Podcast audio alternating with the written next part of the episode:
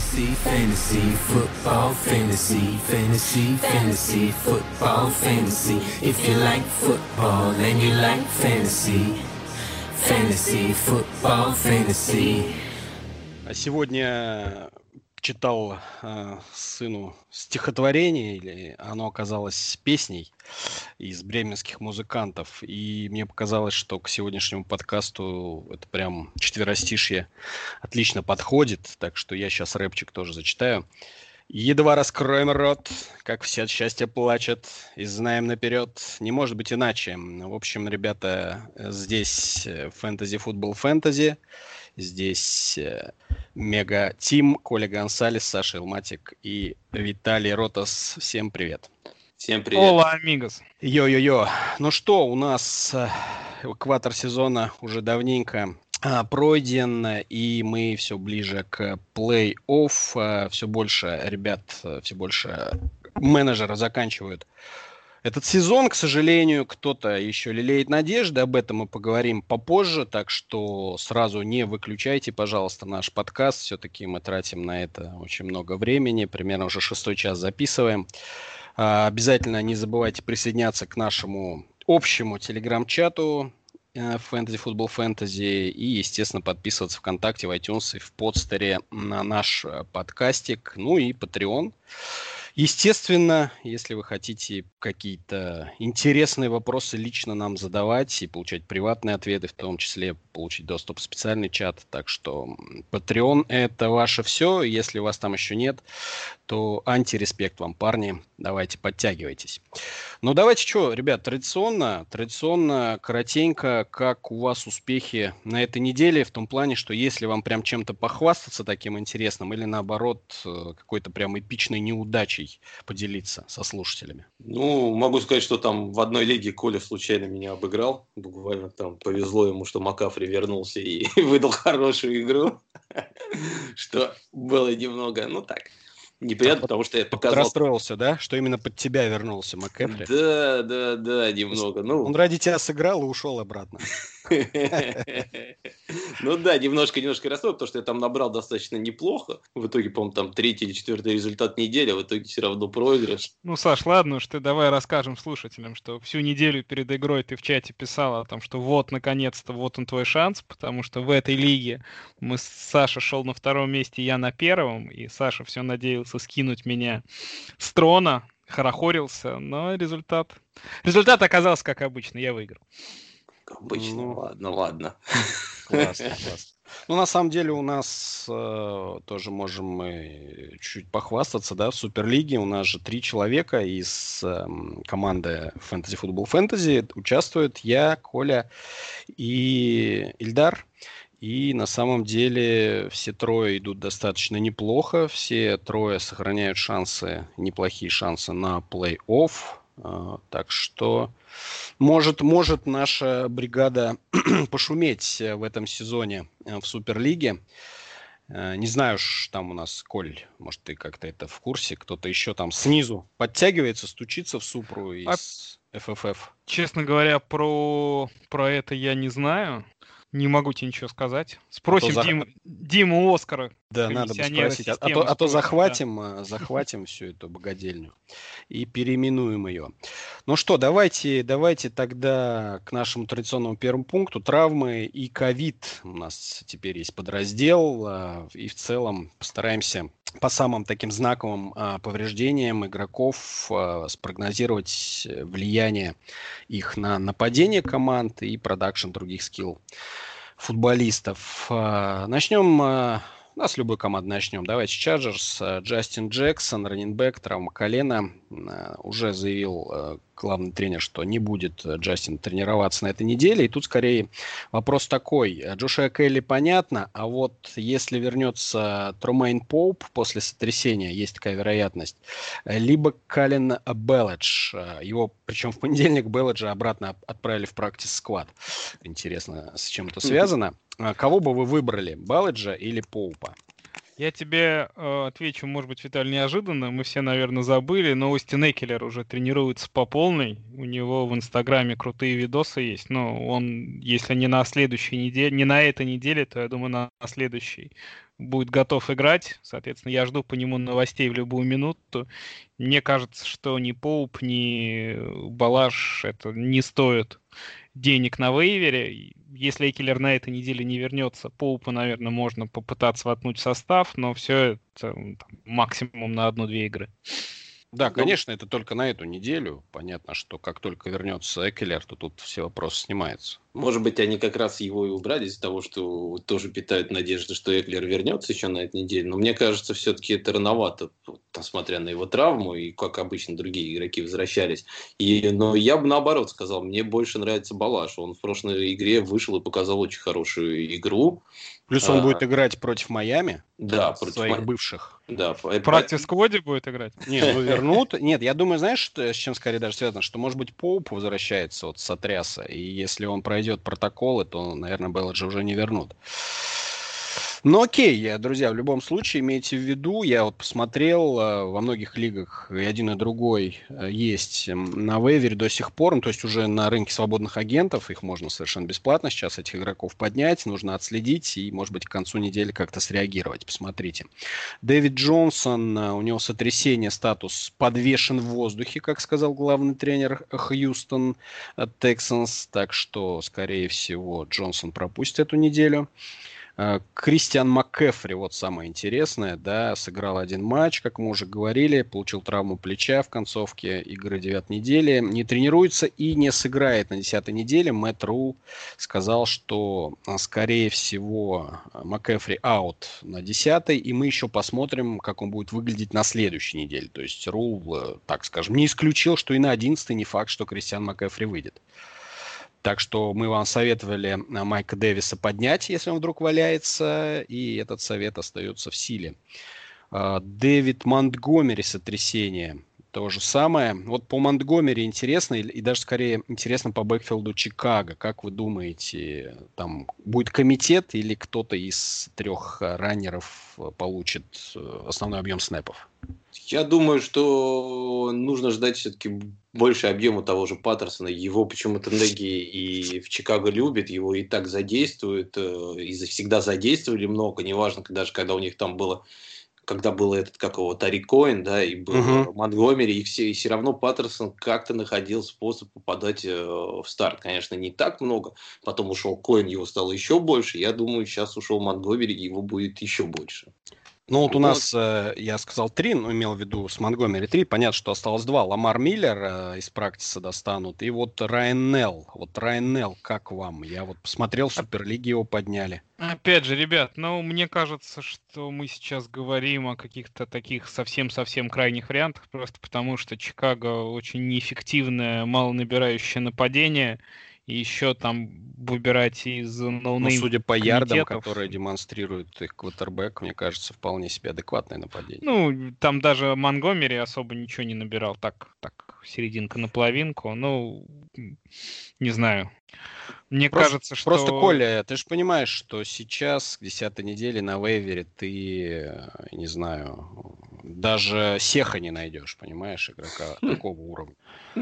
Поэтому, на, ве- да. на вейвере, Виталь, на этой неделе ты можешь найти только мертвого слона уши, как говорил Остап Ибрагимович Бендер. Ну, не знаю. Мне кажется, для Чикаго, учитывая, как Нейл сыграл, 4 таргет, 4 приема, парень вообще не выносил. Э, возможно, ну, это, это все, все мы говорим про 8-10 очков в лучшем случае. Ну, то есть, да, может быть, кому-то они неделю спасут. Э, 8-10 очков это там, там по средние цифры Кенниана Дрейка или Джо Миксона. Так что это для, для многих, с учетом того, сколько сейчас э, травм, еще боевики, да, да, так что Коля слишком как-то разбрасывается игроками. Я понимаю, что у него, наверное, все хорошо во всех лигах, ему никто не нужен, но кто-то сейчас страдает. Ну, в общем, ты, Саш, за все-таки Паттерсона, да? Ну, я просто, ну, понятное дело, что в PPR, конечно, нужно еще и, и можно рассмотреть Нелла, но если это не PPR, то точно Паттерсона. А, ну и даже все-таки в PPR я бы все-таки Кардела взял, потому что почему-то его Неги любит. Он почему-то ему всегда находит э, пути, как, э, как его загрузить. Он с ним, он с ним просто живет. Как Том Брэди живет да, с Антонио Брауном или живет до сих пор. Так, Кайл Аллен у нас сломал ногу, просто какой-то как это команда это Вашингтон несчастливая вообще для квотеров. Я считаю, что просто Вашингтон надо переименовать. О, oh, wait. Как, как, Коль? Переименовать их надо. Хотя даже это не помогло. Да, их уже переименовали в ФК Вашингтон. Эм, ну, в общем, вышел Алекс Смит. Тут, знаете, какой вопрос? Как быстро вернут Дуэйна Хаскинса? А я не уверен, что его вернут. Но опять же, э, с учетом... Ты же видел, как Смит играет? Ну, я видел, как играет Хаскинс. Здесь, опять же, мне кажется, что э, Вашингтон, как бы это смешно ни звучало, до последнего будет претендовать на выход в плей-офф. Ну, то есть, если бы они не решали какие-то задачи, понятно, что Смит им был бы не нужен. Но я думаю, что поскольку они решают задачи, и опять же, очень много Рон Ривера говорит про культуру команды, про какой-то код, то они не будут возвращать Хаскинса просто потому, что он им не нужен на самом деле. И Смит, ну да, он выглядит очень слабо. Три перехвата, он вообще ну, там не двигается в конверте. Если какая-то угроза сека, он сразу сам падает, чтобы опять не сломаться. Тем не менее, я просто... Его бы убрали ради кого-то. Ради Хаскинса они это делать не будут. Потому что, опять же, если в этой ситуации они сейчас начнут ставить Хаскинса, то они как таким образом покажут команде и всем остальным, что на самом деле они ошиблись. А это, в общем... Ну, как ошиблись? Все-таки Кайл Аллен сломал ногу, не то, что они Аллена посадили на лавку и вернули Хаскинса. Тут, как говорится... Нет, я с тобой, наверное, соглас... соглашусь, что даже не, не в том плане, что лицо потеряют или что-то, но мне кажется, сам Хаскинс уже не, не особо хочет играть за эту команду. Естественно. Там, опять же, там же было куча сообщений о том, что Хаскинс очень неправильно отреагировал на это решение. Он же там обиделся в истерике, убежал с базы, с базы куда-то пропал. У него ж- живот болел неделю. Да, да, но это все, это, это все смешно, это абсолютно непрофессионально. Ну вот, вот давайте, ребят, тогда вот в разрезе чуть-чуть побольше на Вашингтоне уже остановимся, и даже не, с, не в связи с Кайлом Альном, а скорее с Алексом Смитом. Если мы считаем, что Смит будет доигрывать этот сезон, если тут, тут никакой травмы не случится с ним, а, как это повлияет на игроков скилл позиции Вашингтона? Понятно, что там есть Маклурин по ресиверам и нет больше никого. А как вам а, вот этот вот э, заход э, Макисика на в, э, RB1 в Вашингтоне? Ну, по Макисику, мне кажется, ситуация очень простая. Это очевидный такой satellite back, который играет в... Ну, который набирает, если мы говорим про фэнтези, только за счет большого количества приемов. И в прошедшей игре Вашингтон отыгрывался, и они достаточно сильно грузили Макисика. Плюс, опять же, мы не забываем, что Алекс Смит — это король чекдаунов, и у него всегда раннеры много набирают. Поэтому в целом Макисик может, в, ну, он в PPR выглядит неплохо, если Вашингтон будет проигрывать, он будет получать достаточно много. Хотя там и Гибсон тоже с точки зрения таргетов получает прилично. Ну, то есть в целом... Ну, на фоне Макисика там три, три по-моему, таргета было, Коль, три таргета, по-моему, было у э, Гибсона. И, 14, и 14 было у Макисика. 14 разве? Да, 14. Да, 14, 14 таргетов, это была, да, какая-то феноменальная история с ним. Пару лик, приемов, да. Пару лик он не затащил. Спасибо ему большое, но я не верю, что эта история э, постоянная. Ну, то есть это будет волатильно и количество таргетов. То есть у него понятно, что 14 в каждой игре не будет. Я вот кидал просто статистику в чат, э, может быть, ребята, вы тоже смотрели, что э, Макисик второй лучший на, на блоках на пасовых блоков, а Гибсон второй худший раненбэк в лиге на пасовых mm-hmm. блоках. И учитывая, что Смит, да, у нас абсолютная статуя, э, и все, естественно, опасаются его повторного повреждения, его должны максимально охранять, максимально усиливать линию тайтендами и, в частности, раненбеками.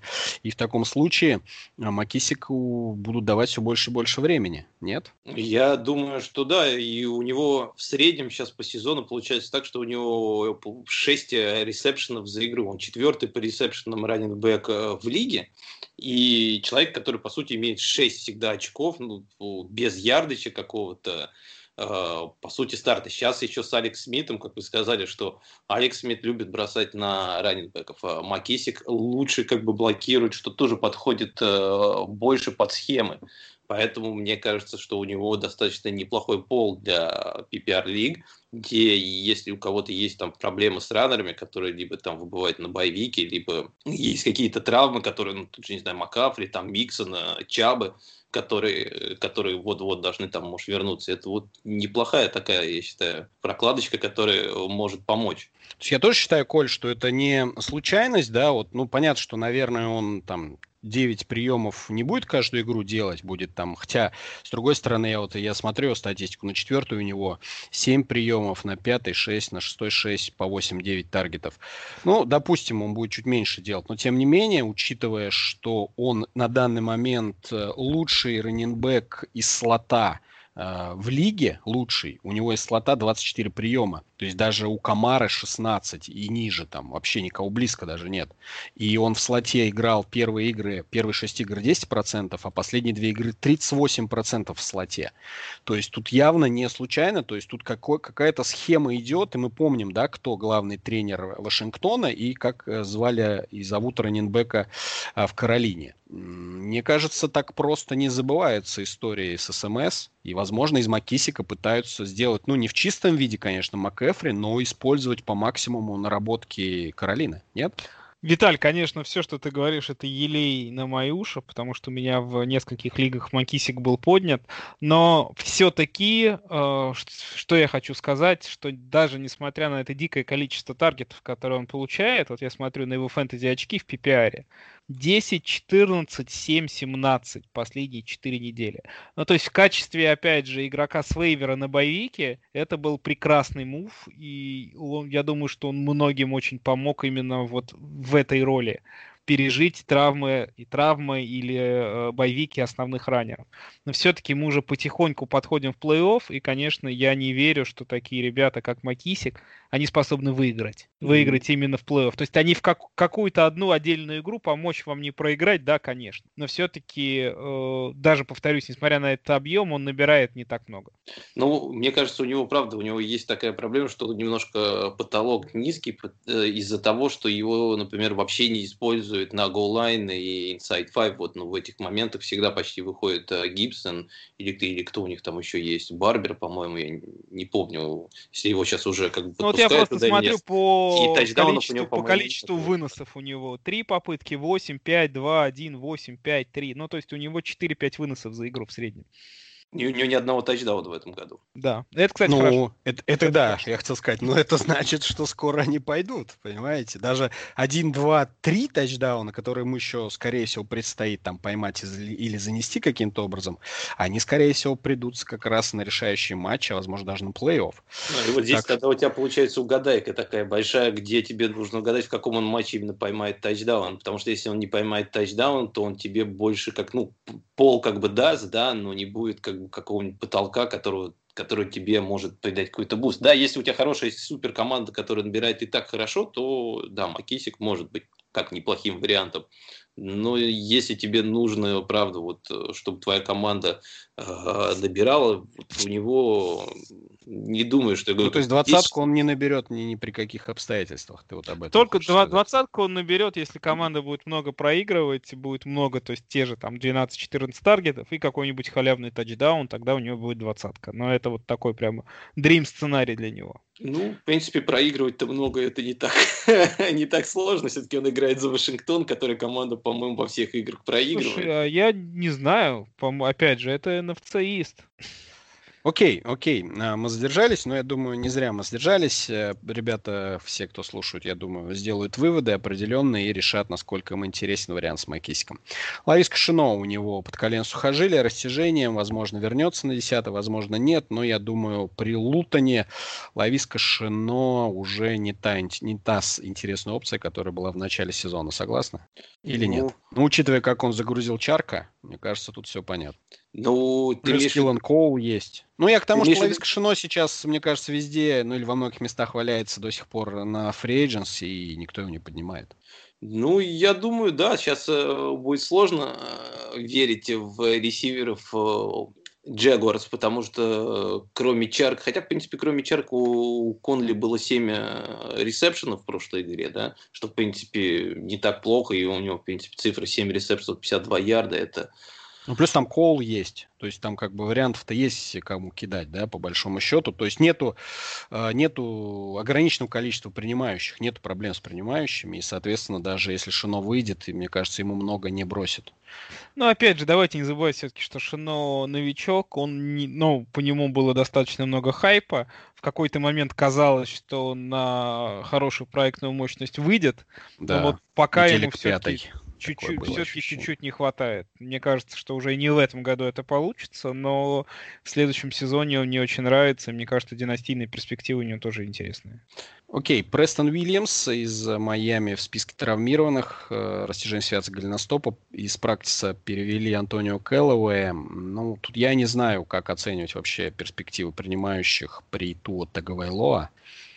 То, То хорошо, то, то хорошо выглядел. Я думаю, что это означает, что просто будет чуть больше получать Паркер. Паркер, да. Кисицкий наконец-то. Мгм. Хай, по которому тоже был в пресизоне, что вот наконец-то год. Он и первые тайтенд. несколько игр хорошо сыграл, а потом чего-то его просто перестал на него бросать вообще Фицпатрик. Не знаю, что случилось. Может быть, он что-то про его бороду в раздевалке нехорошее сказал. Ну, просто там реально 0-0 Да. было, непонятно почему. Так хотя что, может быть- выглядел очень здорово. Вот все игры, которые я смотрел в Майами, очень хороший тайтенд. Уж я, как болельщик патриотов, в тайтендах разбираюсь. Мы сейчас до патриотов дойдем, да, у них там вообще тайтендов нету. Может быть, не надо? А, Ну, подожди, Аль- Альберт Оквейкбуном, денверский, кресты порвал, одна из любимых целей последний матч Лока в эндзоун, так что это скорее поспособствует тому, что придется грузить Локу всех остальных, в том числе и Ноа Фента. Я думаю, тут хорошая новость для владельцев того же Джерри Джуди и Кейджи Хемлера. Целей стало меньше, а вроде бы Лок, э, по крайней мере, мусорное время начинает что-то делать. Э, Кэм Ньютон, вот, Коль, я что хотел сказать, какое-то повреждение шеи я читал. Есть ли у тебя какая-то информация, что там с Кэмом? Ничего нет, в какой-то дополнительной информации у меня нет, ни в каких репортах он не в- в репорты, но с другой стороны, поскольку Патриоты играли Monday Night, то основные репорты будут только завтра. Коль, Ну а- и- Да, да, хотел просто спро- спросить, а, чё- а что ты думаешь по Джакоби Майерсу? Человек, который получил 14 таргетов и, по-моему, уже не первую игру получает. Не первую игру, он- да? И Я особенно выглядит- в связи с возвращением на Килла Хари к тренировкам. Ну, на килл Харри, слушай, на самом деле э, Майерс переигрывает э, Харри всю его карьеру. Они оба одновременно попали в команду. Харри был выбран в первом раунде драфта. Майерс пришел в команду как незадрафтованный свободный агент. Но если вы посмотрите, в прошлом пресизоне Майерс был просто звездой патриотов. И Харри там не было видно, и он, Майерс неплохо начинал прошлый сезон, потом он перестал набирать, в этом году он воспользовался своим шансом, выглядит здорово, и, ну, я думаю, что здесь это не, не э, проблема в том, что Харри выглядит достаточно плохо и все это время. А Майерс, вот просто если вы посмотрите на игру этих двух ресиверов и спроси- спросите, не зная их истории, спросите, кого из них выбрали на первом раунде, в первом раунде драфта, а кто не задрафтованный свободный агент, ну, ответ будет очевидно, что это Майерс. Майерс здорово играет в футбол, ну вот, просто хорошо.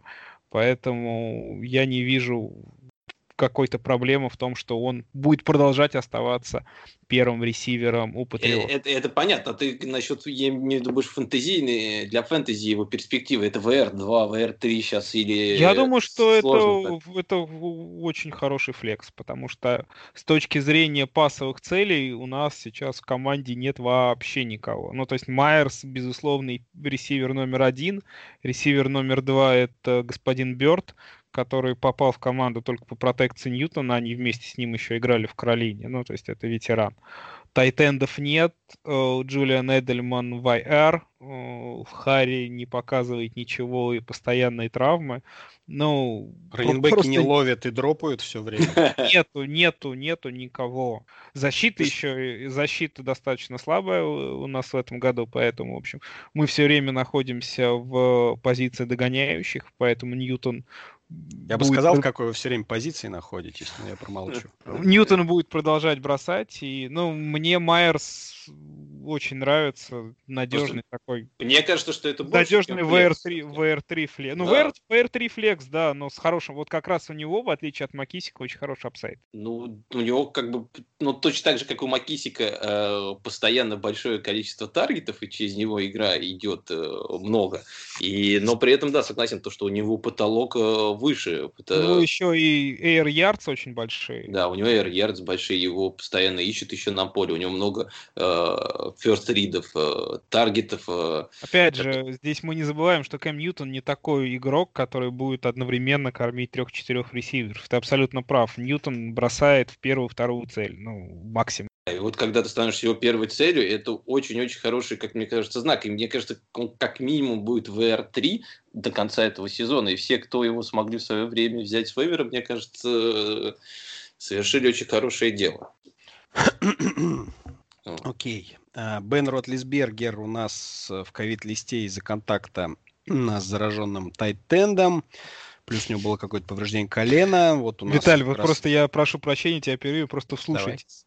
Вот могли ли вы год назад всерьез подумать, что мы будем обсуждать новость, что Ротлисбергер YR из-за контакта с зараженным тайтендом? Вот просто сама эта фраза, конечно, убивает. Ну, да, сейчас идешь по улице, и мусор — это маски. Ты просто идешь, и у тебя засыпано все масками. Это, конечно. Особенно если какую-то парковку зайти, там вообще просто. Давай, Саш, что скажешь? Есть какие у тебя новости по Ротлисбергеру и какие у него перспективы на десятую неделю? Потому что если он не выйдет на поле вдруг, то... Мейсон Рудольф тайм.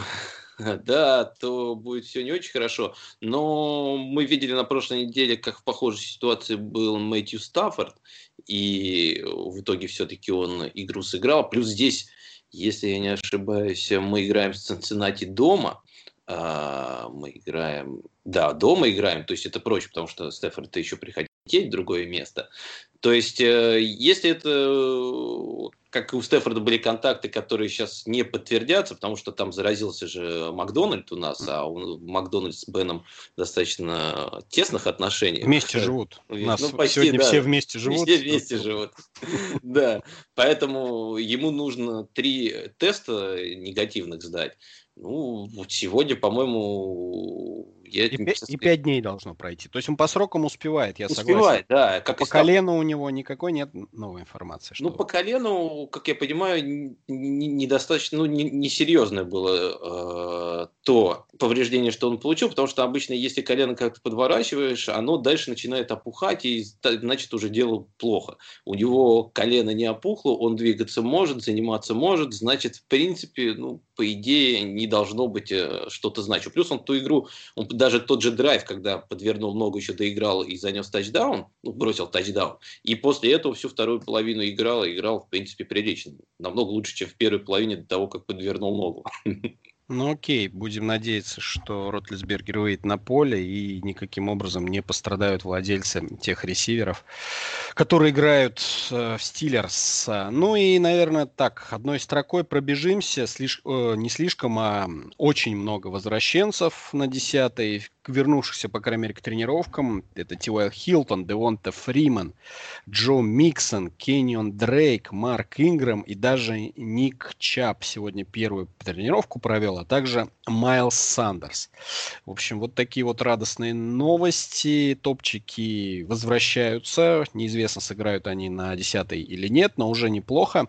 Единственное, есть сомнения по Джо Миксону, потому что он и так пропускал три недели, и плюс он до сих пор тренируется ограниченно.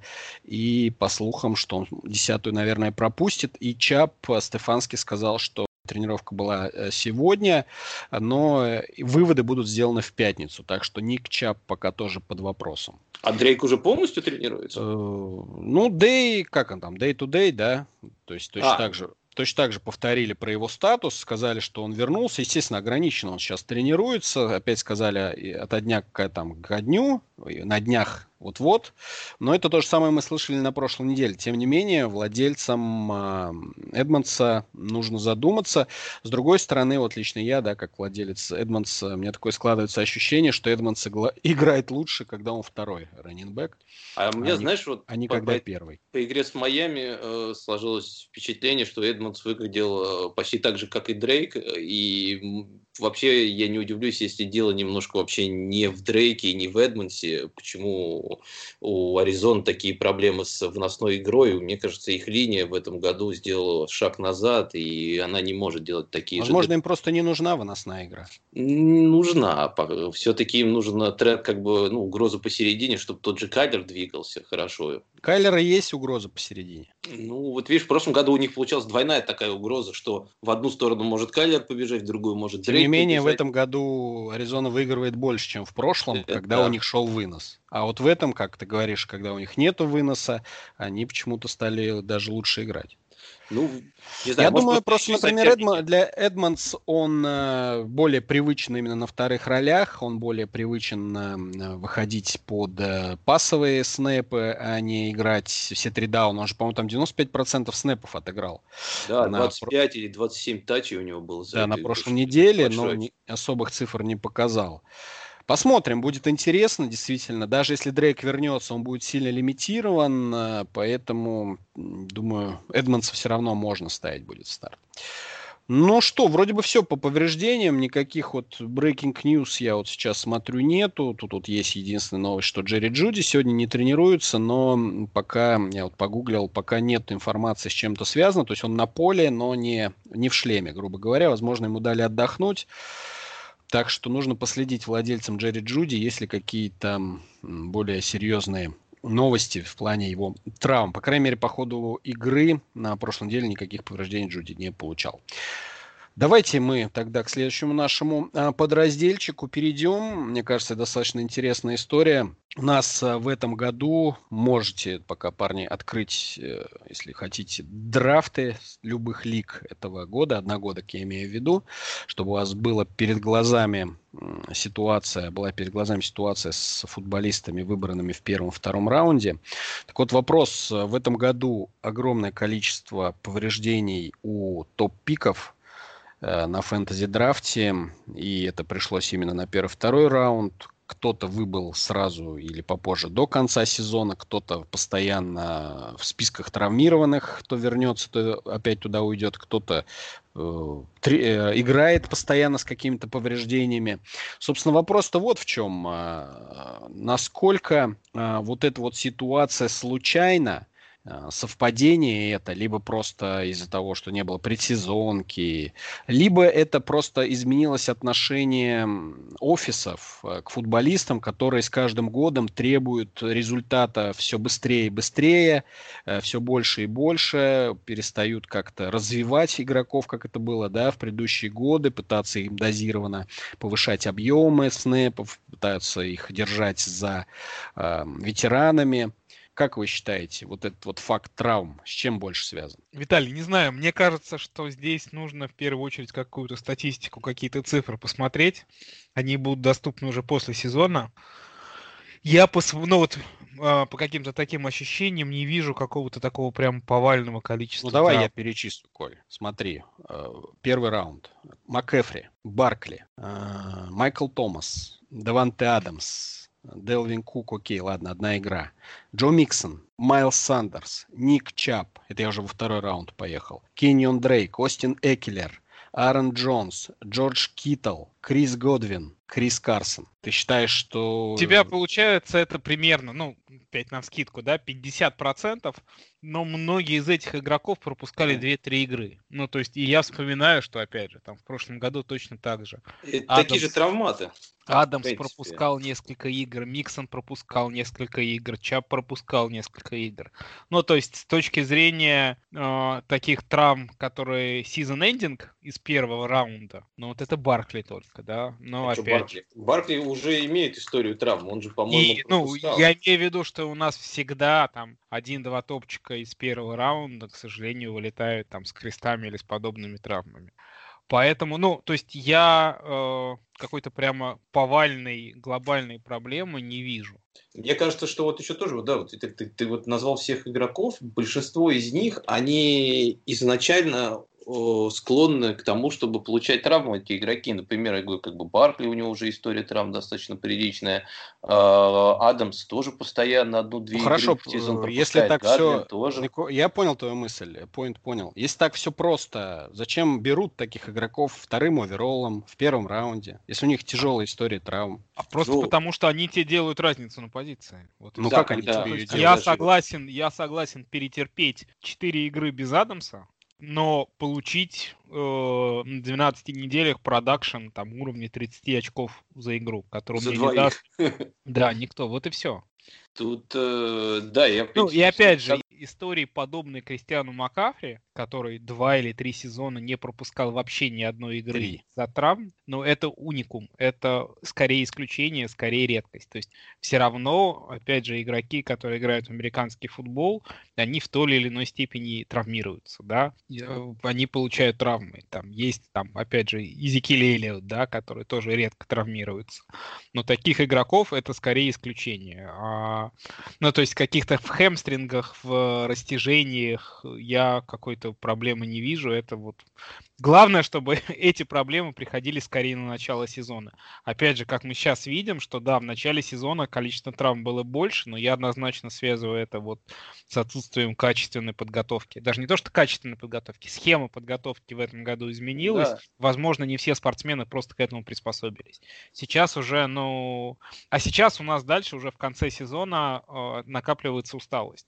То есть, да, Виталь, возможно, ты прав в том, что количество минорных травм выросло. Это может быть. А ко- Как количество... хэмстринг, да. Да, вот какие-то такие вещи. А количество серьезных травм, ну, примерно все осталось таким же.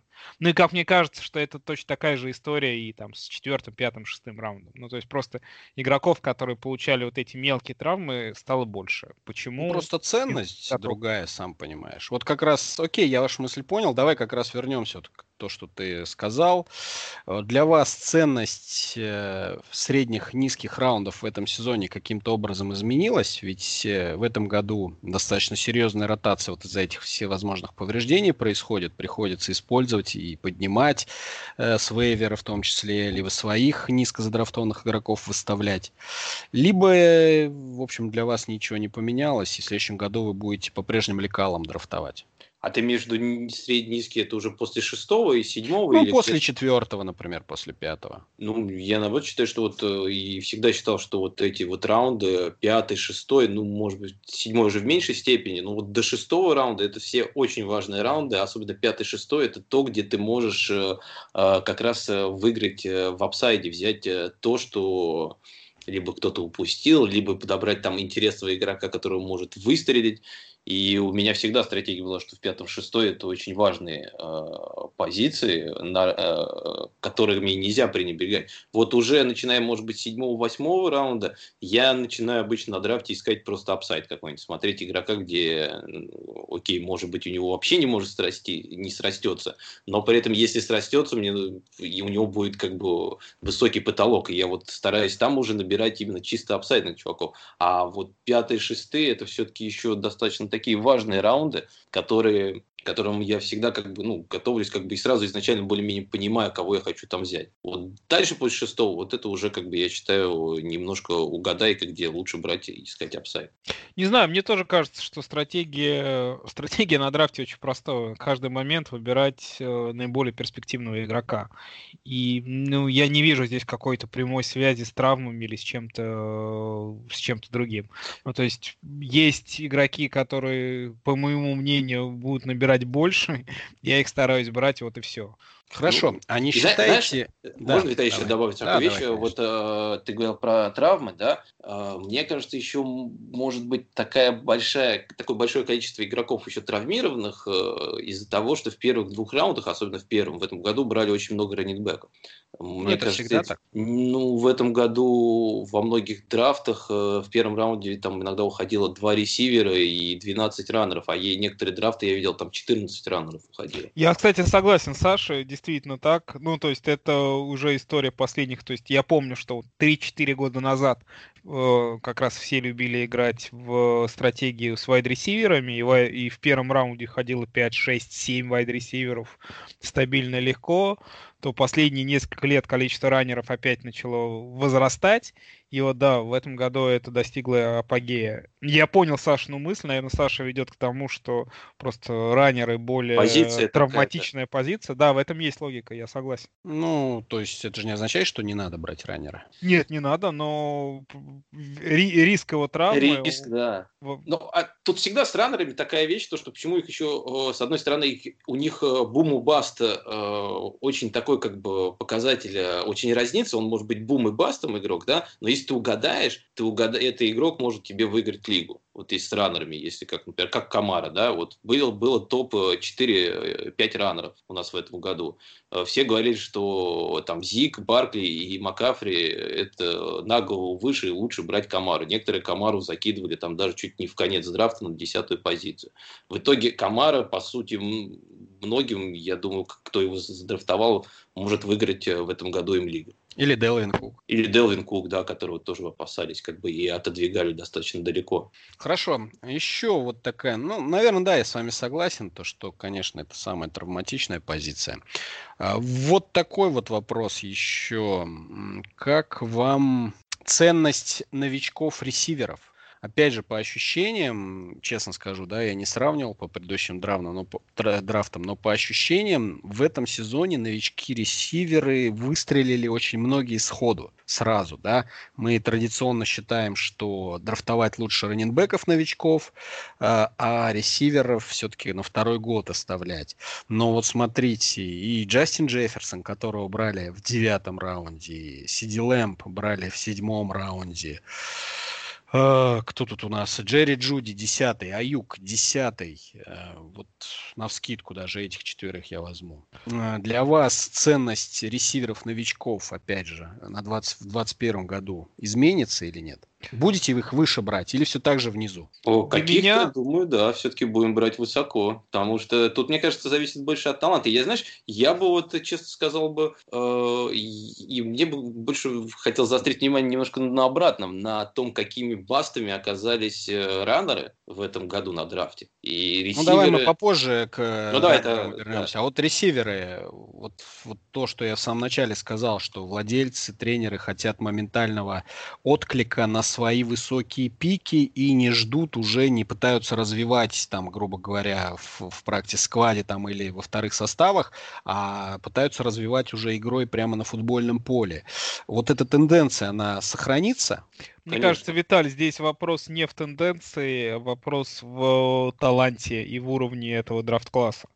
Ну, то есть его не зря сравнивали с историческим 2014 годом, когда тоже 5 или 6 ресиверов, которые после этого выбирались в первом раунде, пришли одновременно в лигу. И тогда, если вы помните, там и Майк Эванс зажигал, Бекхэм вообще лиги, людям лиги выигрывал. Был еще там такой Келвин Бенджамин, известный персонаж, который один сезон выдал очень сильный. Ну и все аналитики сравнивали этот текущий драфт-класс 2020 с этим 2014 годом, и пока ситуация оправдывается. Не, ну, Я Коль, думаю... ну ты опять задним числом приклеиваешь ответ. Ты же не выбрал э, там Лависку Шино условного или там, ну, кого там, Сиди Лэмбо, я не знаю. Я еще да? раз... Брэндона Аюка, ты же не выбрал мой, в четвертом, мой, третьем ответ раунде. мой очень простой. Мы посмотрим на... Будем более внимательно относиться к следующему драфт-классу новичков, и если по ним мы будем заранее получать такие же представления, такую же аналитику о том, что они по уровню таланта там, сильно выше среднего находятся, то я их буду брать выше, да. Ну, то есть вот для меня это было примером, показателем. Я тоже думаю, что топ-ресиверы вот э, в этом году там точно выходят вот э, эти, как его, из LSU-то ресивер, который с Берроу играл, Джамар Чейз, по-моему, да, вот есть из Алабамы Деванте Смит, которого, ну, который не один год уже показывает хороший э, production в,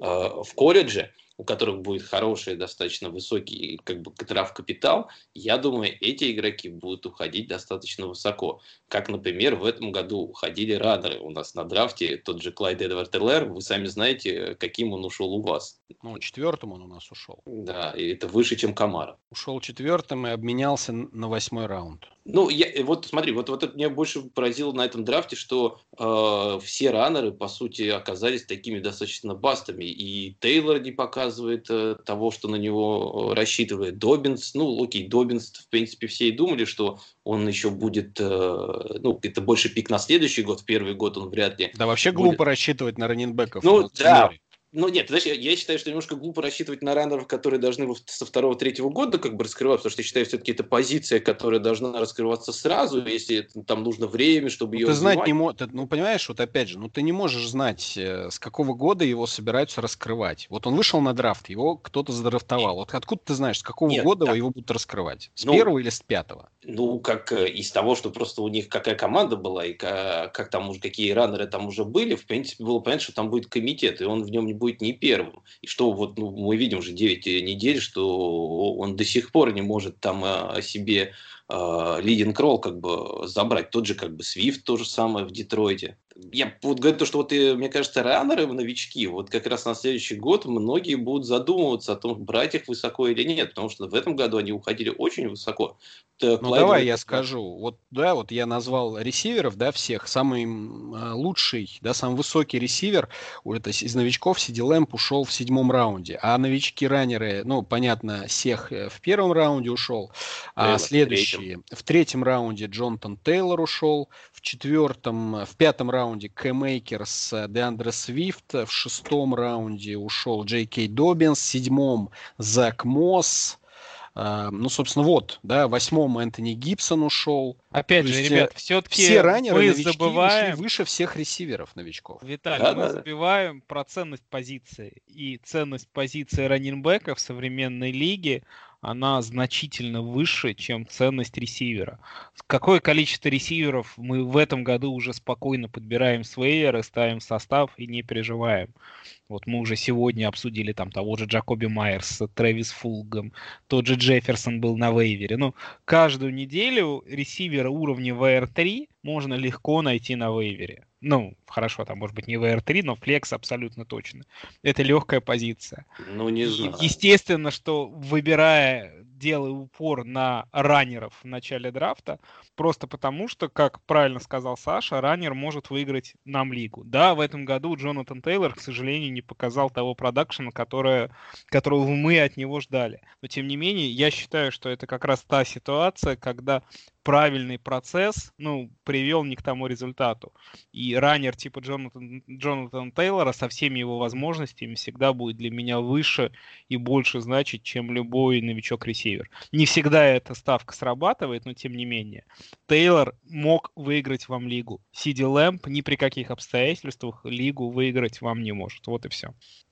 Ну вот э, цифры говорят об обратном. Мы говорим, мы говорим в этом про, году. Мы говорим про Нет. конкретные примеры, они могут меняться из года в год. Я говорю просто про, если уж мы говорим про такие абстрактные вещи, как подход к драфту, как сравнение ценности позиций, это для меня возможность получить э, белка у раненбека, всегда, я всегда ее буду ценить выше, чем хорошего э, качественного ресивера. Просто потому что, повторюсь, ресивера я с значительно большей вероятностью смогу где-то подобрать, заменить, воткнуть состав, поставить и так далее. Коль, ну, я знаю. тебе вот что, что скажу. Э, у меня складывается ощущение, что рынок перенасыщен раненбеками.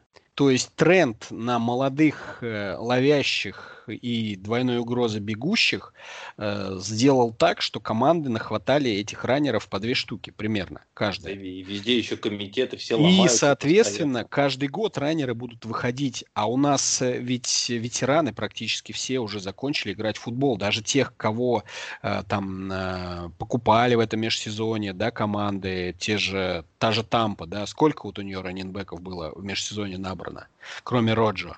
Ну, ну еще четырех они взяли. Ну, то есть... Так, Виталь, э... мы на самом деле, я понимаю о том, что ты говоришь. Я то есть я к тому, что, понимаешь, сейчас я закончу мысль, что, возможно, вот этот драфт, когда показавший нам, что все раненбеки, без исключения причем, все раненбеки, выбранные в топ-7 раунде, э, в, том, в топ-7 раундах, э, демонстрируют игру, ну, для новичка, я имею в виду, от ожидаемой хуже, чем новички-ресиверы, выбранные в 7 и ниже, опять же, от ожидаемо играют насколько лучше. И, соответственно, возможно, просто рынок насытился раненбеками, появились в основном команды с комитетами, сейчас уже с Белкау буквально одна, две, три команды можно найти.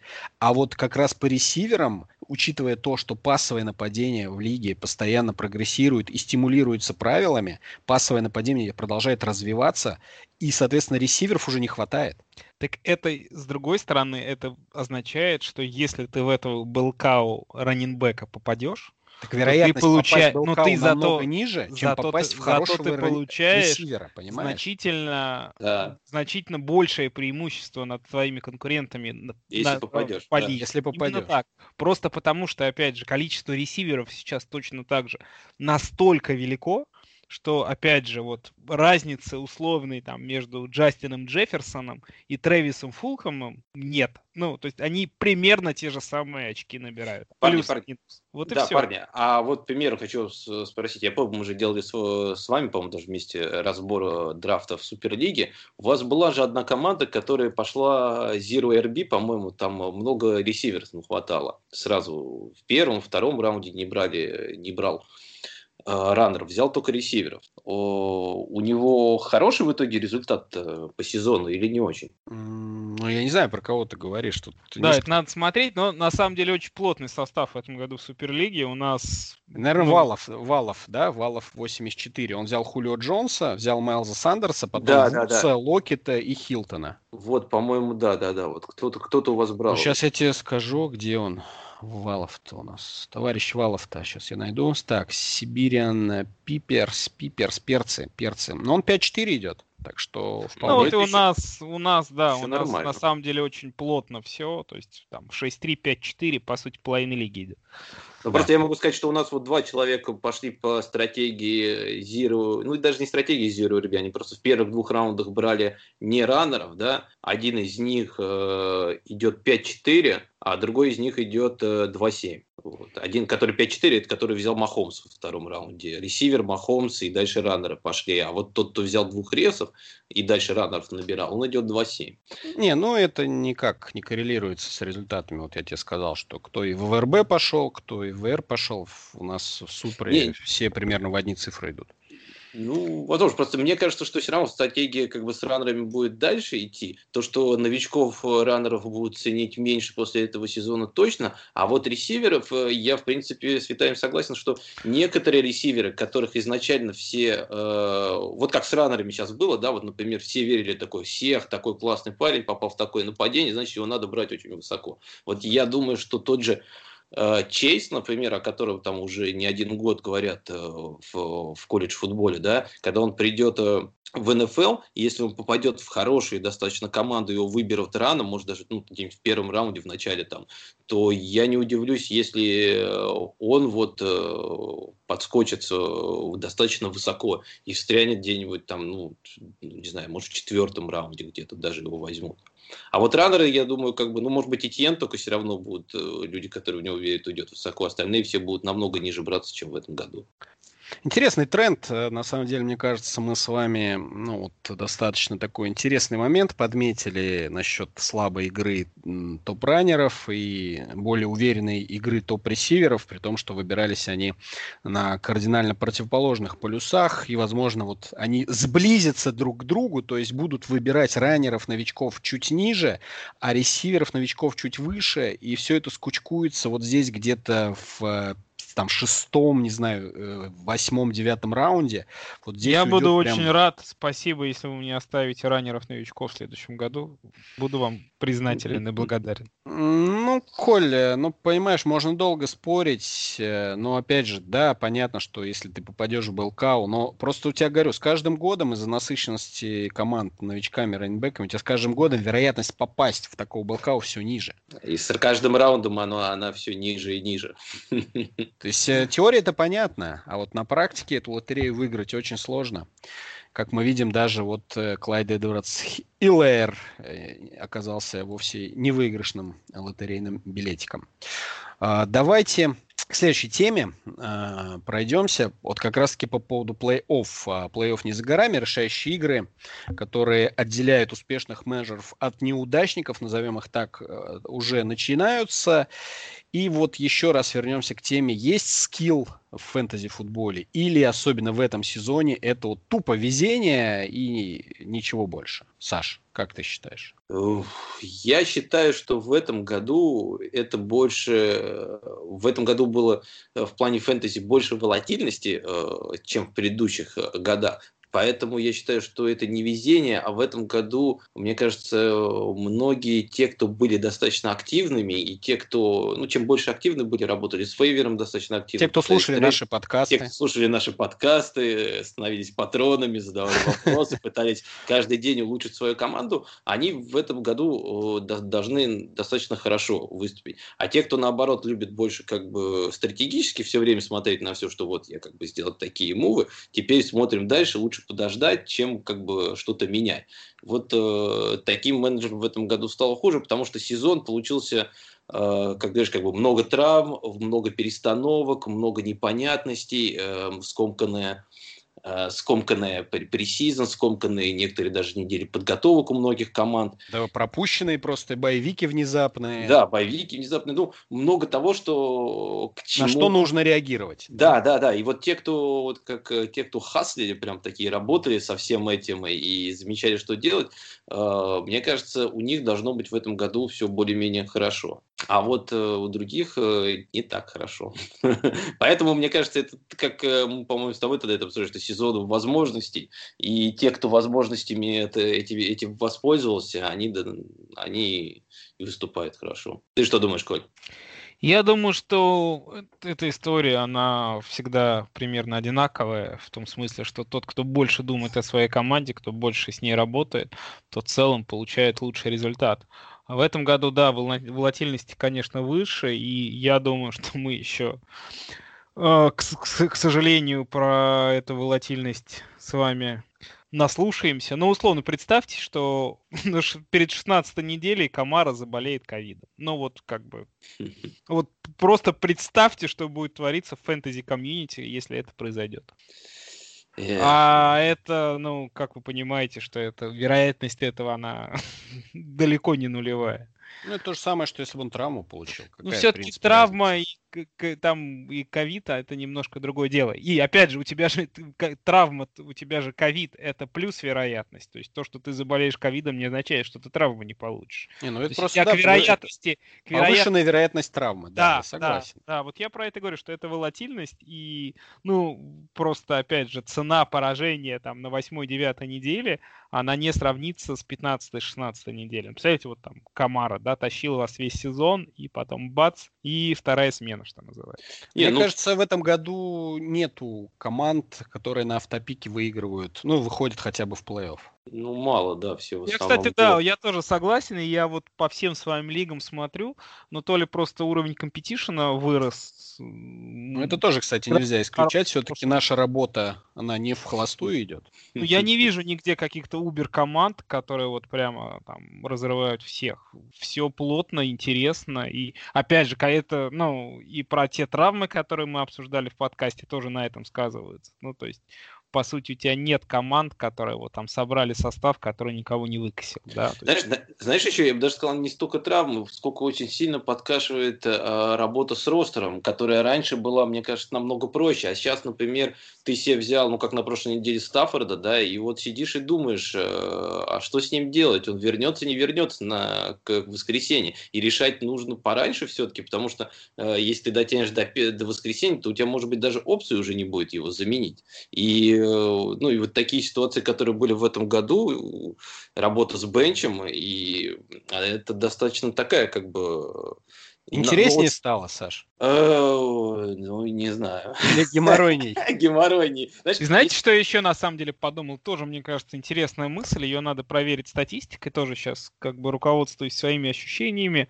В этом году нет таких убер-игроков, которые вот прямо тащат команды в одиночку. Как условно в прошлом году там был Ламар, Макафри, Махомс два года назад. Елси, ну то есть Елси. сейчас даже лидеры, ну то есть разрыв между там первым, вторым, третьим раненбеком, он относительно небольшой. То есть никто вот так вот не выделяется прямо сразу. Даже тот же самый Камара, про которого мы говорим, да, он там не 30-40 очков еженедельно набирает, как Макафри. Там Ну, про... на тайтендах, наверное, Коля, вот только я тебе скажу, что... Да, наверное, есть Келси, да, Келси, один. ну и то, да. опять же, там общий объем-то у него относительно небольшой, и, ну, его чуть проще компенсировать. Ну, все-таки Ну- вот так статку, если глянуть, Келси, да, э, 169 очков, второй 111. Ну, как Да, бы, это, ну, это существенно. А третий даже сотню не набрал, понимаешь? Ну, то есть... Келси Нет, я согласен, Коль, да. я согласен, что сблизились по многим э, скилл-позициям э, футболисты по той или иной причине. Я думаю, в первую очередь именно по той причине, что люди из-за ковида много пропускают, да. Тот же Адамс, да, казалось бы, набирает каждую неделю какие-то гигантские цифры, и он до сих пор не может стать первым э, ресивером. Понимаешь? Мало играет. То есть, э, да, то есть он выбывает по каким-то причинам. Ранинбеки. Не, ну То есть- все-таки есть как бы небольшой зазор между, вот есть Камара Кук, который 200 и чуть больше 200 набрали, и там дальше все-таки разрыв где-то, по-моему, Ну да, 40 в 50, очков. в 50 очков. 50 уже даже там очков, Хенри идет третьим, да. Да. Опять же, ну, то есть здесь, конечно, мы могли бы чуть лучше подготовиться к подкасту, если бы нам эта мысль пришла заранее.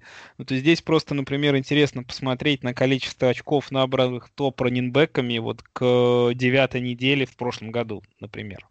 И вот эти цифры Проблема, я сразу. щас- Я сейчас тебе скажу. Вот э, буквально в прошлом году первый был Макафри, который был выше всех, да, у него было 244 очка, а второй Кук 210, в принципе, то же самое, что у Камара Ну вот, а, сейчас а этом году. сейчас Камара с Куком сколько? А у Камары 210, по-моему, у Кука 200. Ну, то есть, вот, опять же, ну, то есть Маккафри в, в прошлом году набирал, набрал к этому моменту уже на тридцатку больше. Ну, то есть, вот. Но это Я- был Макафри, как бы. Он Ну, в прошлом я- году исторические, исторические цифры Да, там чуть да, показал. да, опять же, можно то же самое сейчас упражнение провести с квотербеками. Кто у нас сейчас? Ну, то есть, кто у нас сейчас QB1? Я вот сейчас не загляну, ну, наверное, Махо. Ну, их Кайлер. три человека сейчас Вот. в один. Махомс, Что- Уилсон и Мюррей. Да, но Ну и опять Аллен там где-то нет недалеко. тех Но опять же, да, очков, нету которые разрыва гигантского ни между кем. Они очень близки. Ламар. Ну, кстати, в прошлом году после девятой неделе Ламар был только третьим квотером. Первые два были Рассел и Дэшон. А что там Здесь по сейчас- общему количеству очков? 250 у Рассела, Дэшона 246, Ламар 227, вот третий был. Сейчас я включаю вот 2020 год. У них э, 265 у Кайлера, 263 у Рассела, 261 у Патрика Махомса, 254 у Алина. Остальные там небольшой отрыв. А, ну то есть прикольно. То есть у нас на самом деле квотеры все равно выровняли, то есть они даже набирают чуть больше, но они как бы выровнялись между собой. Ну, а чисто отделились, э, вот, э, по сути, Группа. тут только не хватает, да, группа, вот тут, считай, не хватает только Дэшона, наверное, и, и Ламара, который уходил еще высоко, которых, ну, вот казалось, что вот это топ-6-7, как бы, э, топ-6, как бы, квотеров, которые могут и бросать, и бегать, и, ну, всесторонние такие, да, которые должны много набирать. Э, Вот эти двое немножко э, отвалились. А так, в принципе... Ламар в том году в концовке хорошо набрал. Он в итоге Да. на, сотку, на сотку опередил Прескота на 100 очков. В итоге А вот набили. тачдауны там пошли, очень много тачдаунов начал сам, там у него были игры, по-моему, по три тачдауна, что ли, по четыре Не, тачдауна. ну, Прям э, не, пачками. парни, это, это все понятно. То есть, да, вот этот ковид, э, вот эти вот куча небольших повреждений, связанных с отсутствием, например, пресизона, не знаю, какая уж причина этих э, минорных травм. Э, и это вот выбивает игроков на одну, две, три игры и, соответственно, выравнивает их цифры с теми, кто набирает, может быть, меньше, но зато, например, на данный момент до сих пор не травмировался. Вот такая вот история у нас. Эм, еще по плей-офф давайте. Вейвер бюджет. э, Что делать с ним сейчас? Э, держа- продолжать держать, э, либо уже все можно вваливать, не, не глядя вперед в будущее. Мне кажется, что этот вопрос хорошо было бы задать Эльдару, который...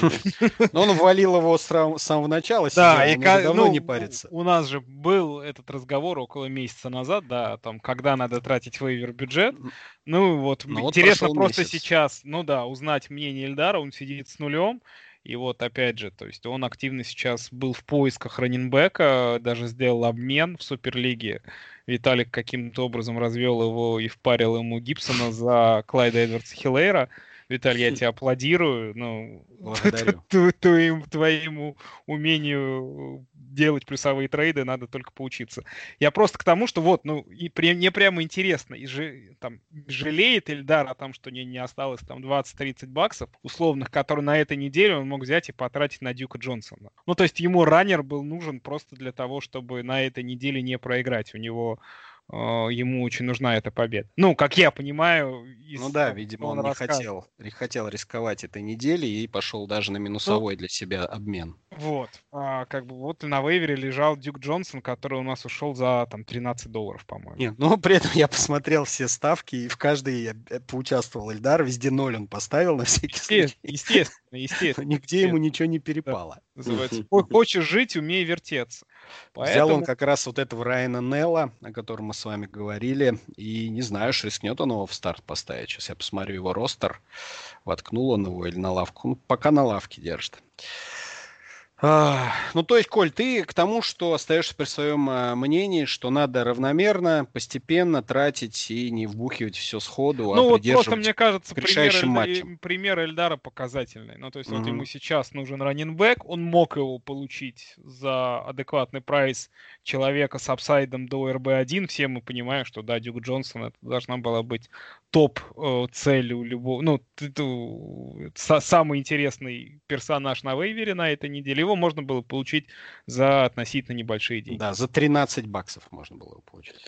Ну, я вот на самом деле с Колей не до конца все равно согласен. Мне кажется, что у Ильдара это проблемы с раннером, наверное, все-таки из-за других еще многих это не, не то. Ну, Саш, это не важно. Я Нам просто, не, не важно, просто, по каким причинам проблемы. Я, я к тому, что то есть Ильдар таким образом лишил себя э, возможности. Почему возможности? Ну, он же взял Райана Нелла сейчас на с вейвера, да, ну просто, а так у него, он закрыл себе позицию там флекса, VR3, который у него провисает, и провисал бы так же, как бы, ну, так же бы он точно так же Нет, мог опять быть. Опять же, мы же сейчас говорим о том, что он закрыл эту позицию, там, ну, он еще там на минуточку за Джоша Аллена отдал тридцатку. Ну, что... Ну, и что, это, это думаешь, это плохой мув был? Я думаю, Я Джош считаю, Аллен... что это, это ужасный мув, когда ты берешь квотербека в одногодке с одним квотером без суперфлекса на 12 команд, тратить треть бюджета на квотербека, это ужасный мув. Ильдар, прости, что мы так что-то к тебе прицепились и разбираем твою команду. Ну, просто он но... должен был быть сегодня в подкасте, но он решил сегодня не участвовать. Ну, я считаю, что это ужасное решение. Просто, ну, какой бы, какой бы квотербек не был, он не стоит 30 долларов. Ну, просто не стоит. Никогда. У нас каждую неделю на вейвере лежат Бризы, Венцы, Туа, Буру, Херберты и так далее. Ну, Херберт сейчас уже не лежит, но тем не менее на каждой неделе ты себе спокойно находишь э, квотера, который набирает там 25, 20, 25, 30 очков. То есть да, ну и раннера также можно найти очень достаточно легко. Мне кажется, раннер это вообще самая простая позиция, которую можно найти на драфте. Вот э, ресивер, э, я вот полностью не на согласен. Вейвере ты имеешь. Ой, на вейвере, да. Э, с ресивере я полностью с тобой не согласен. Я считаю, что если там найти ресивер уровня, уровня VR3 всегда можно будет еще э, на вейвере, то найти топового ресивера, это большая редкость. Ну а кто у нас топовый ресивер? На ну, Джефф... Видимо, на Джефферсона он намекает. Ну вот кроме Джефферсона-то я даже не знаю, кто еще уходил. Я вот, э, а с драфта, с, с вейвера ну. Еще раз, какие очки у нас, какие очки да, у, у Джефферсона там... все грустно стало. Вот я про это же и говорю. Ну, ну я бы не сказал, что... Был, ну, две последние игры, 6 очков, 9 очков. Ну, прекрасно. Да, одну он Майерс, игру, одну он игру ввалил Майерс за одну игру набирает... Да, 40 Нет. очков за, с Атлантой он выдал. Но до этого он 5 сделал, до этого 14. Ну, 14, у него еще была другая игра. А, тоже а за вбухали, я уж не помню, сколько в него вбухал э, Ильдар. То Они ли 40? по, да, там по 30, 40, 50 долларов. 40 или 50, что-то вот такое он за этого реса отдал.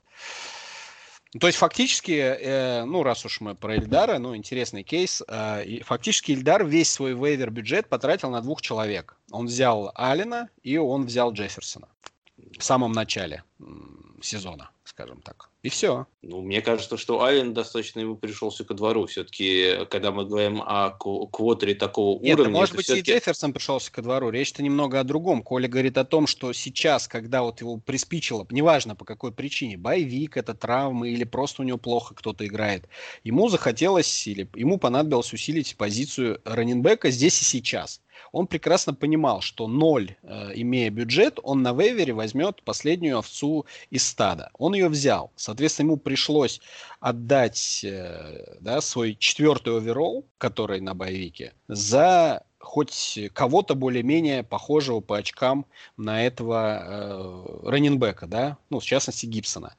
И, соответственно, вот э, есть такое мнение, я пока не знаю. Я, например, не могу сказать, что я прям выиграл в этом обмене или проиграл, покажет время. Но, по крайней мере, это лично я считаю, да, почему я согласился и почему я предложил такой вариант, что апсайт у Сеха выше э, в Чивс, чем апсайт э, в Вашингтоне. Вот мое просто мнение такое. Они, может быть, э, на дистанции сейчас набирают примерно одинаково, там 12-13 очков еженедельно, но в теории выстрелит скорее всех, чем Гибсон в какой-то игре. Ну, опять же, здесь история очень простая. Если мы этот обмен посмотрим, у тебя пол Сеха — это, ну, хороший флекс, низкий РБ2. Ну, просто потому что, опять же, он там 5, 6, 7 приемов обычно за игру получает потолок Сеха это РБ1. Ну, то есть 30-40 очков от него представить элементарно. Ну, опять же, представить 30-40 очков от Гибсона я не могу ни при каких раскладах. Я согласен. Я вот с этой точки зрения. То есть, э, Саша, то есть речь о чем идет? Что отсутствие вейвер бюджета э, вынудило, по крайней мере, по там, общему мнению, э, пойти на плохой обмен Эльдара. Понимаешь? А будь у него вейвер бюджет, он бы не пошел на этот обмен. Он бы и Сеха, Сеха сохранил и взял бы с вейвера кого-то. Ну, возможно, просто мне кажется, Сеха можно было и отдать получше, и... Э, ну, это вопрос... Было, там, можно да, было это... и, и не менять, а еще раз говорю, поднять просто кого-нибудь с э, вейвера или фа, вот как он сделал того же Нала, как бы, который сейчас, может быть, мы еще посреди недели узнаем, что кто-нибудь еще заразился или заболел, ну или как вот было в прошлой неделе с тем же Далласом, которого поднимали, э, не, не прошлой неделе, две недели назад, когда его поднимали в последний момент. Я в свое время в одной из лиг, э, там, по-моему, 16 команд, я втыкал и Брайана Хилла на несколько недель, и все нормально было. Так что я не считаю, что позиция РБ-2, она уж настолько э, принципиальна, и что э, на нее нельзя найти кого-то с с, ну, с вейвера или FA. С вейвера а можно найти, но с нулем денег на вейвере сложно С нулем найти. даже можно найти, по, даже на ИФА можно найти э, каких-нибудь э, игроков, которые тебе э, случайно... 4 очка или 6 наберут. А могут и 10, если тачдаун занесут. Тут э, такая вещь... А если 3 тачдауна занесут, то и 25, да? А как Джефферсон, Джеффри Уилсон. Его бесплатно все поднимали.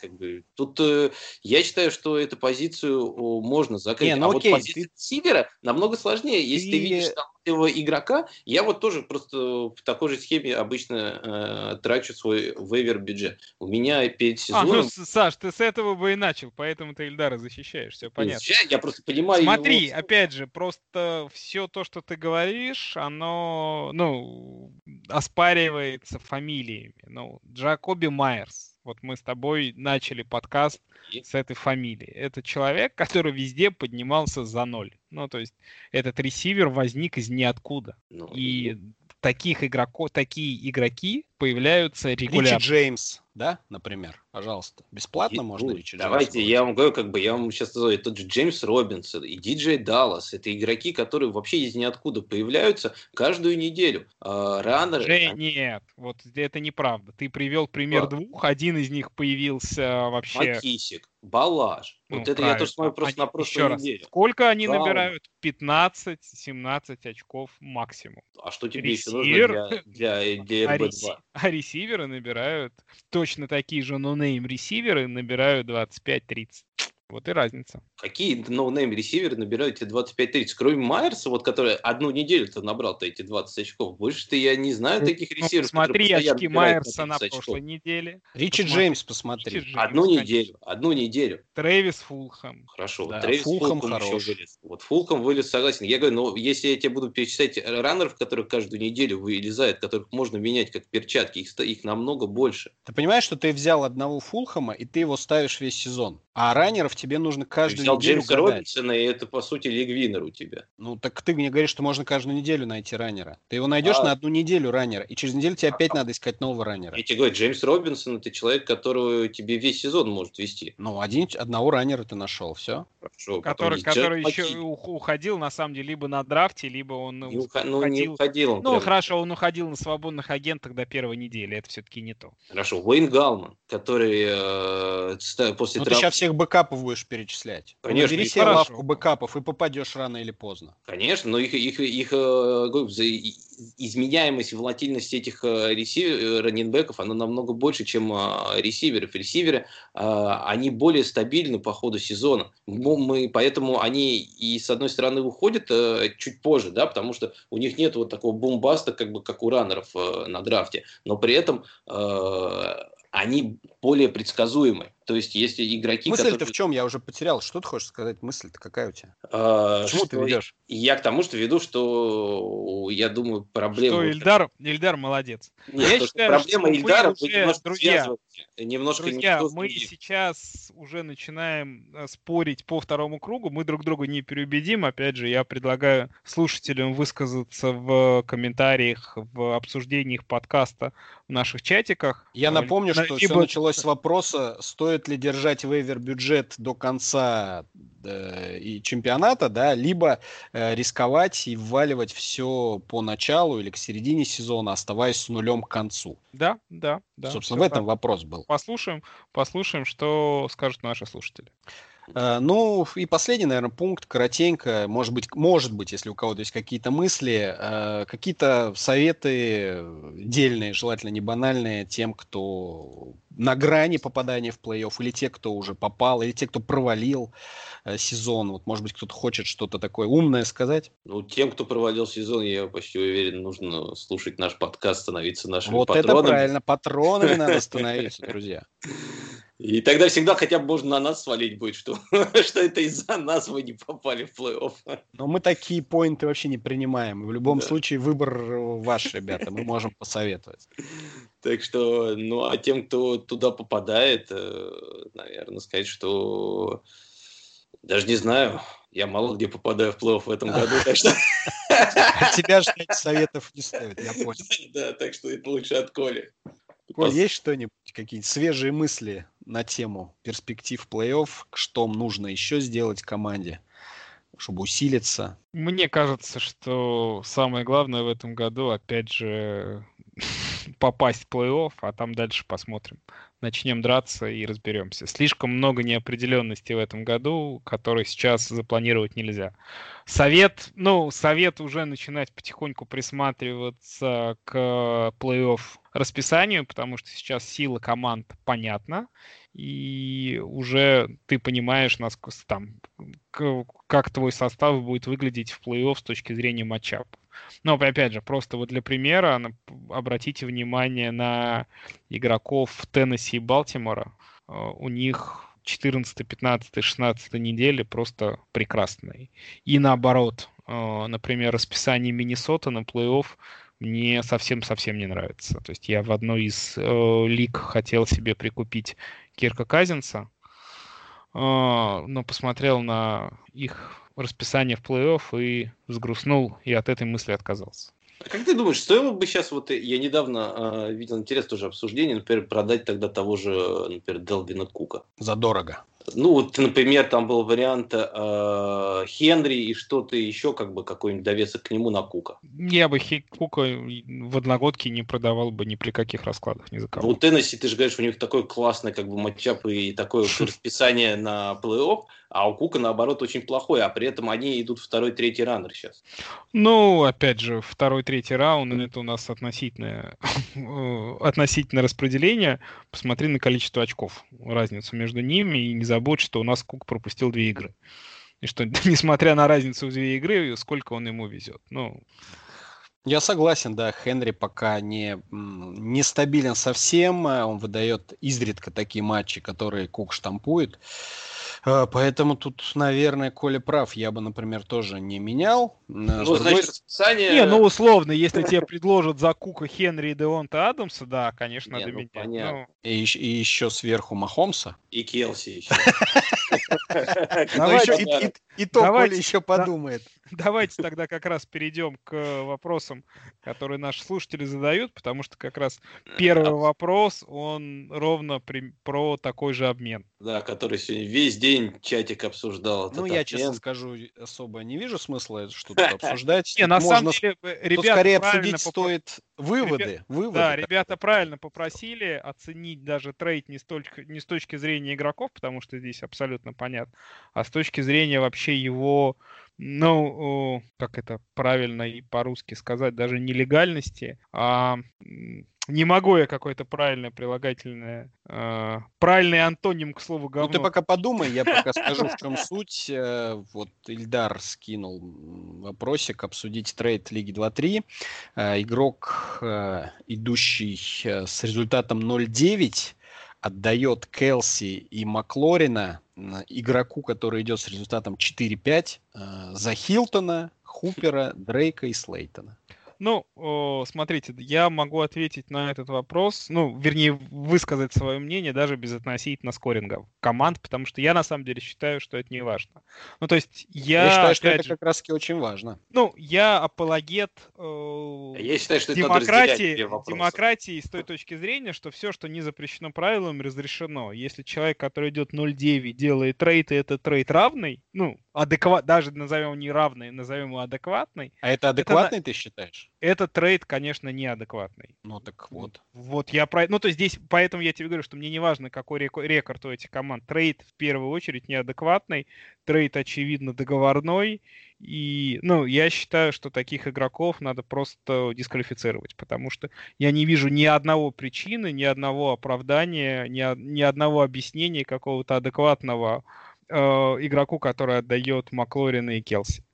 Это, он делает это просто либо для того, чтобы это сговор, ну, то есть, чтобы просто помочь там, своему товарищу, не товарищу, не знаю кому, либо это просто для того, чтобы насрать всей остальной лиги. И то, и другое, фэнтези должно быть жестко с этим надо бороться. А если бы он их дропнул? То же самое, конечно. Но это точно такой же бан. Не, ну что делать с этими игроками? Вернуть ему просто в состав и забанить? Да, да, да, так и есть. Вернуть состав, забанить, и комиш выставляет за него состав до угу. популярки. Ну, здесь однозначно. Ну, не, я, я скорее здесь согласен. Я считаю, что все-таки эти два вопроса нужно разделить э, между тем, как бы то, что вот хороший и плохой рекорд, могут ли они делать тра, э, трейды и поднимать игроков, это один вопрос, да. И другой вопрос, когда у тебя два топ игрока, как бы один топ э, на своей позиции, как мы только что это обсудили, что он в два раза больше, чем любые другие тайтенды набирает, другой топ-10 ресиверов, и ты его меняешь на Хилтон, Хупер, это игроки, которые валяются на вейвере, которых э, многих лигах можно просто оттуда подобрать. Дрейк, который не играет, неизвестно, когда будет играть, и какого-то Слейтона, который сейчас, по сути, ну, там, VR2, VR3 в лучшем случае.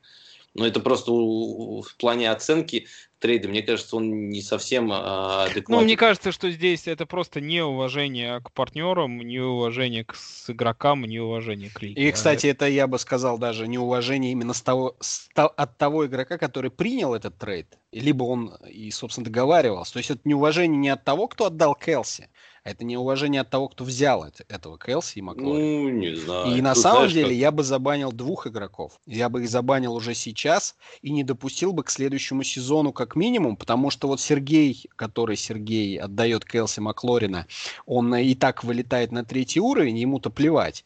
А вот этот вот игрок, Инс, как-то так его э, никнейм, он как раз идет 4-5, и, возможно, он останется на втором уровне. Еще есть такая возможность у него. Вот я бы его тоже забанил. Ну, я думаю, просто если откатить трейд назад, то, в принципе... Его уже откатили трейд назад. Вопрос же не в этом. Вопрос же не в этом. Вопрос э, в примере для, в принципе, фэнтези-сообщества. Что вот такие вещи должны быть наказуемы не просто тем, что отменили и забыли. Нет Это должно быть показательно на самом деле. Я бы, не знаю, поговорил с Оскаром, может быть, какой-то отдельный пост вообще он напишет там на том же NFL Rus, раз мы говорим про э, лигу, про систему NFL Rus. И прямо конкретно напишет, какое решение комиссионер принял по этим двум игрокам. Я, опять же, здесь склоняюсь к тому, что поддержать Виталика. Ну, я не вижу, опять же, просто ни одной другой причины, кроме того, что это сговор банальный. Конечно, сговор. Вряд ли человек идет 0.9 и просыпается и говорит, а не продать ли мне Келси и Маклорина за Хилтона, Хупера, Дрейка и Слейтона? Вряд ли. Скорее всего, это была инициатива игрока 4-5, который идет. Потому что ему нужно попасть в плей-офф, он на грани, и вот он придумывает схему. Не знаю, правда, на что человек рассчитывал. И, соответственно, вот, который 0-9, ему все равно, он все равно вылетает на третий уровень, и, и не факт, Слушай, что он ну, в следующем смотри, году будет деле, играть в фэнтези. А вот первый деле, игрок... может, может быть и наоборот, может быть, он таким изощренным образом да, ну, решил наказать лигу. Ну, он бы здесь просто мы, скинул здесь... бы, он бы просто да. скинул бы.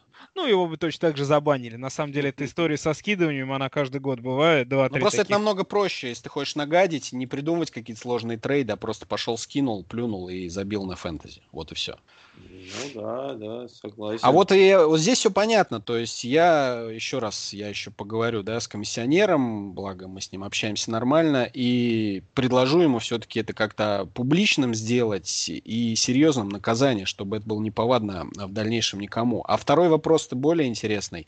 Э, насколько нужно или не нужно э, тем менеджерам, которые уже точно не попали в плей-офф, точно не попали в плей-офф, запрещать или разрешать проводить обме- обмены и использоваться вейвером? Вот Я считаю, такой. ну, здесь, опять же, мне кажется, мнение однозначное. Все, что не запрещено правилами, разрешено. Это мы можем внести... Нет, я к тому, да что в следующем внести... году можно внести такое, например, предложение, да? Можно внести такое, что ты не попадаешь в плей-офф, все, мы фиксируем эту неделю, со следующей тебе запрещены трейды и запрещена работа на вейвере. Это я можно считаю, внести в правила. Ну, теоретически это можно внести в правила, я буду голосовать однозначно против, просто потому что, ну, почему я хочу выигрывать.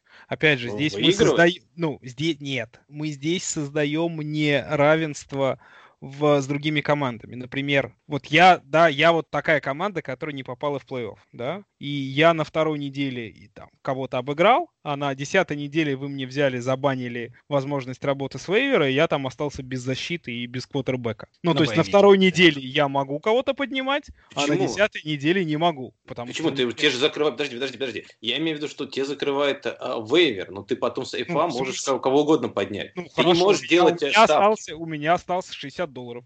Я хочу потратить их на квотер. Почему ты мне запрещаешь? Это очень неправильный путь. Э, однозначно. Он такое количество серых зон имеет. И еще раз, ребят, мы играем в фэнтези для того, чтобы получать удовольствие, для того, чтобы выигрывать. Я своей командой могу управлять так, как я хочу. Я могу делать обмены любые, если они равные и честные, если они усиливают и мою команду тоже. Попаду или не попаду я в плей-офф, это частности. Но, пожалуйста, не думайте за меня и не мешайте мне получать удовольствие, не мешайте мне играть. Вот и все. Не знаю. Мне, в принципе, вот э, нравится идея, может быть, если я не к тому, что не, людям не нужно играть или выигрывать, пусть выигрывают, играют за счет своих игроков, а не просто закрыть возможность им трейдиться с игроками, которые а, попадают есть возможность попасть в плей-офф. Опять же, у нас здесь начнутся серые зоны. У одного игрока есть 5% шанс попасть в плей-офф, а у другого 25%. Не, не, подожди, подожди, нет. нет ну, говорим... а что такое математический? Опять же, мы же говорим, вы тоже не забывайте, что у нас э, трейды закрываются после какой? Или после 10 Нет, они, они после закрываются после регулярного сезона. Нет, нет, нет, нет. Да, да. посмотри да. правила настройки да. лиги, 13 неделя. Да, мы специально смотрели. Мы специально смотрели. Ну, хорошо, это, ну, вообще, это странно. Я привык все-таки играть, что Ну, вот в, лигах... слипере, в слипере весь регулярный сезон, то есть вплоть до плей-офф обмены разрешены. Ну, это не очень. Здесь я согласен, я бы все-таки запрещал трейды, как в классике вообще считается, после 11 недели. Тогда уже примерно понятно, это в целом решит ситуацию.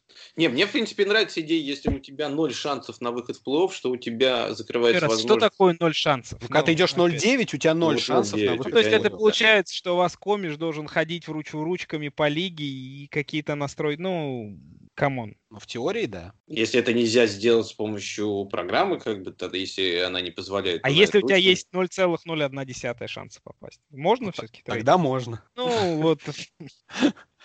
Нет, я, моя, моя мысль такая, что я бы тоже не ограничивал игроков э, именно в том плане, что будет неравенство для соперников. Э, действительно, почему он на третьей неделе э, там бился и кого-то обыграл, а на 11 неделе из-за того, что он не может э, там усилиться по какой-то причине, э, так или иначе, да. Ну, понятно, что если он лежит на вейвере Буроу, и ему не дают его взять, а, естественно, на фри он уже Буроу не возьмет никак, он возьмет какого-нибудь, не знаю кого, Венца. И это он, допустим, проиграет там минус 15 очков, как раз из-за да, этого. Да, конечно, конечно. И, соответственно, соперник получит халявную победу, и это будет неравенство внутри лиги. Поэтому я не думаю, э, что нужно это запрещать, но единственное, что да, просто отслеживать. То есть легальность трейдов нужно продолжать отслеживать, и это работа комиссионера.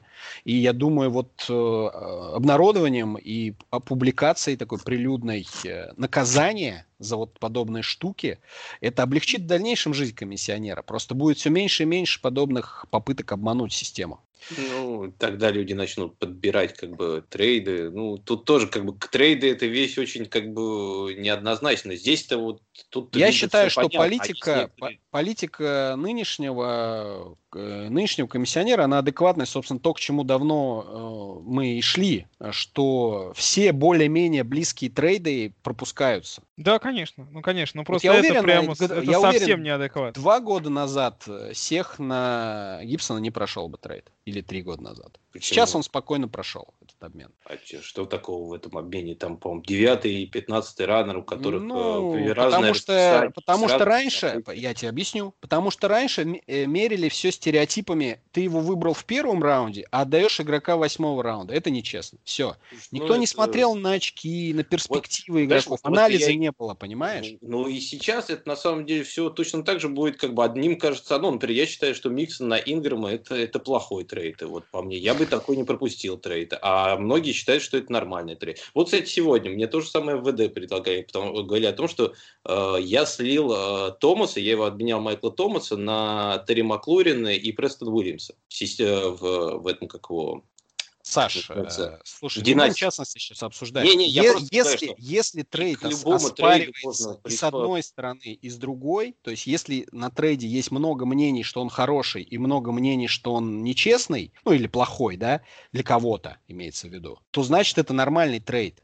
Если есть одностороннее мнение, что он плохой трейд и нету голосов за, ну я не понимаю тогда, как можно этот трейд провести комиссионеру. Естественно, он тоже его отменит. Все спорные трейды под собой подразумевают более-менее равную основу, понимаешь? Вот, вот у нас, смотри, смотри, вот две недели назад мы точно так же в, в чатике, э, там тысячу сообщений люди обсуждали, э, стоит ли э, менять Саттона на третий и четвертый раунд. Ну, значит, им стоит, потому что люди это обсуждали 100 сообщений. Там же не было 100 сообщений, вы что, дебилы, так делать нельзя. Правда, не было такого? Ну, было 100 таких, и было 20, которые говорили, Ребят, кажется, давайте, мы, мне кажется, мы уже реально сейчас уходим в какую-то другую сторону. Я предлагаю, что Нет, ну, династийные, династийные трейды, ну, мы будем Нет, не дело в, в рамках дина... чего-то другого. Знаешь, это не, не, не дело в династийности трейдов. Я просто хочу сказать, привести к тому, что оценка трейдов – это очень опасная вещь, которую мы можем оценивать совершенно оценка... неправильно. Я согласен, но не в случае... А без оценки, а без оценки у тебя Келси, бы проходили вот такие в случае трейды. обмена Келси и Маклорина на пачку жвачки. Не, ну здесь согласен. Здесь, вот здесь, здесь, да. Ладно, давайте следующий вопрос. Худший комитет лиги. Э, Патриоты, Индианаполис, Балтимор, Рэмс, Майами. Кто предпочтительнее в них из игроков? Вот такой вот. Сложный вопрос. Я могу сказать, что два самых тяжелых сейчас комитета, на мой взгляд, это Балтимор и Индианаполис, просто потому что это хорошее нападение. Э, ну, то есть, если мы говорим там про Майами, про Патриотс, то там не очень сильно, ну, то есть там среднее нападение, и комитет в них ухудшает ситуацию, но все-таки Балтимор и Индианаполис отличаются тем, что это топовые нападения, и вот их жесточайший комитет в рамках этих нападений делает жизнь э, фэнтези-менеджеров совсем невыносимой. Я бы сказал, что вот насчет Кольца соглашусь, мне кажется, это самый худший комитет, он самый непонятный, там не пойми почему играет то то, то другой игрок. В Рейвенс хотя бы все более-менее, у каждого своя роль, там все более-менее понятно. А, вот Рэмс тоже, вот два мне комитета больше всего, которых не нравится, это Кольц и Рэмс. Там и я не до конца понимаю, как и Не, как раз в Рэмс, выходит. в Рэмс ситуация очень понятная. В Рэмс есть Хендерсон, основной раннинбэк, просто он достаточно часто травмируется. Не совсем, я не сказал. Есть некоторые где он был не травмирован, а, но почему-то играл больше Малка Браун. Мне кажется, что вот я из того, что понял время, что Хендерсон чаще играет, когда команде нужно много набирать, и вот им нужно именно, чтобы э, по выносу игра была более рискованная, но при этом более как бы, ну, которая может дать э, больше тебе э, возможностей. А в то время как Малком Браун его выпускает, когда... Ну, Плюс там еще Кэм Эйкерс не забываем. Ну, Эйкерс мало типа, играл. Типа, типа тоже да. running back. Вот. Которого тоже приходится учитывать, потому что сегодня его никто не ставит, а завтра его вдруг ставит, и он 25 очков зарабатывает. Ну, и, и, что, и что делать? Да. Вот, вот, вот это мне иногда непонятно еще, почему его поставить. Потому что, знаешь, иногда как бы вот в Ravens хотя бы мне более-менее все понятно. Там Инграм главный, э, Добинс на пасе больше выходит, Эдвардс это кло, ну, как бы closer, который обычно, когда они начинают вести много, они э, убирают Инграма и Добинс, дают им больше отдохнуть, и больше Эдвардс выпускают. Uh, в Пэтс там, мне кажется, тоже более-менее все понятно. Там есть Кэм Ньютон, который бегает первым, Джеймс Уайт, который все ловит. И вот сейчас появился Хэрис, наверное, который забрал себе роль Сони Мишеля. И вот эти ну, три, два квотеры, два раннера. Но когда вернется Мишел, непонятно, кто будет выносить. А я не думаю, что Мишель будет там каких-нибудь факторов. Я думаю, что... А я думаю, просто нужно было в самом начале игнорировать часть команд и не обращать на них внимания, чтобы потом не брать оттуда какого-то раненбека и не страдать. Ну, Кольц-то вот э, самое главное, это вот та команда, в которой казалось, что... Вот, я соглашусь, э, что вот Колц, вот из этих четырех, наверное, единственное исключение, когда ошибка на драфте была связана не с тем, что вы неправильный анализ провели, да, а именно с тем, что непонятно, почему так используют раненбеков. Но по поводу Пэтс было все понятно, по поводу Рейвенс было все да. понятно, Рэмс все понятно, Майами все понятно. Это знаете, как э, ну, изначально брать э, хромого игрока и говорить, что он так плохо бегает. Ну, да. да и в Майами-то, в принципе, э, там комитет-то был не так долго, пока Гаскин не начал играть хорошо. Никто не знал, что Гаскин будет стартовым, да. понимаешь? Ну, да, это да, но я имею в виду, что... Там, там был Ховард, это... там был Брида, и Гаскина там вообще даже не пахло. Да-да-да, но я имею в виду, что Гаскин вырвался, и этот комитет как бы прервал комитет. И был момент, вот когда он был здоров, последние несколько недель, он был главным раннером там и набирал достаточно много очков. Если бы не травма, я думаю, что там комитета бы дальше и не было. Он бы также был как бы их э, главным раннером. Вот. А то, что ты говоришь, я полностью согласен, что вот Кольц как раз тоже для меня самой неожиданностью было. Еще вопрос у нас. Гибсон Рейнбек номер один. Такой вопрос. Ну, мы вроде бы все обсудили уже, да? Э, Гибсон, Макисик. Я не, не думаю, не будем возвращаться. Изекиль Эллиот, все? Ну, тоже это уже несколько раз обсуждали, говорили, мне кажется, все равно это будет э, low-end RB1, но он все равно там меньше там 10, там 12. Уже не пахнет им RB1, он уже больше 10, я не помню, когда последний раз набирал. Ну, сейчас возвраща... будет возвращаться, Зак Мартин вернулся, по-моему, еще будет что? возвращаться линии. Я думаю, а что... А Дак Прескотт вернется? Нет, Дак Прескотт не вернется, поэтому он, он будет проседать.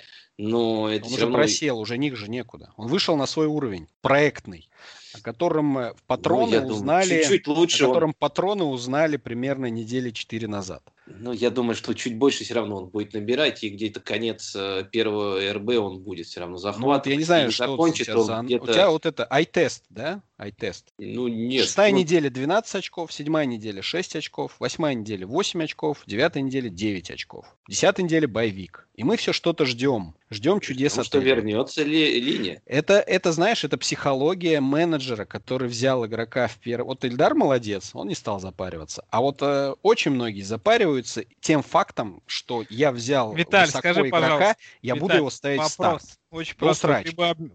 ты бы обменял Зика на Гибсона сейчас? Нет. Ну вот, вот тебе и ответ. Ну, Такой же самого менеджера. Ну Давайте. А в, чё, а в чем ответ-то? Ну, я, я к тому, что все равно... Саша говорит, что Зика надо говорит, ставить. Нет, Саша говорит о том, что Зик выйдет на уровень лоу RB1. Гибсон, ну, там, плюс-минус, это там RB2 с возможностью... Ну, он сейчас 15 рано. Вот, да, вот я тут 15 а он ранен или, или 20 Вот, вопрос вопрос в том, что они набирают одинаковое количество очков, но ты говоришь, что ты бы одного на другого не поменял. Так почему?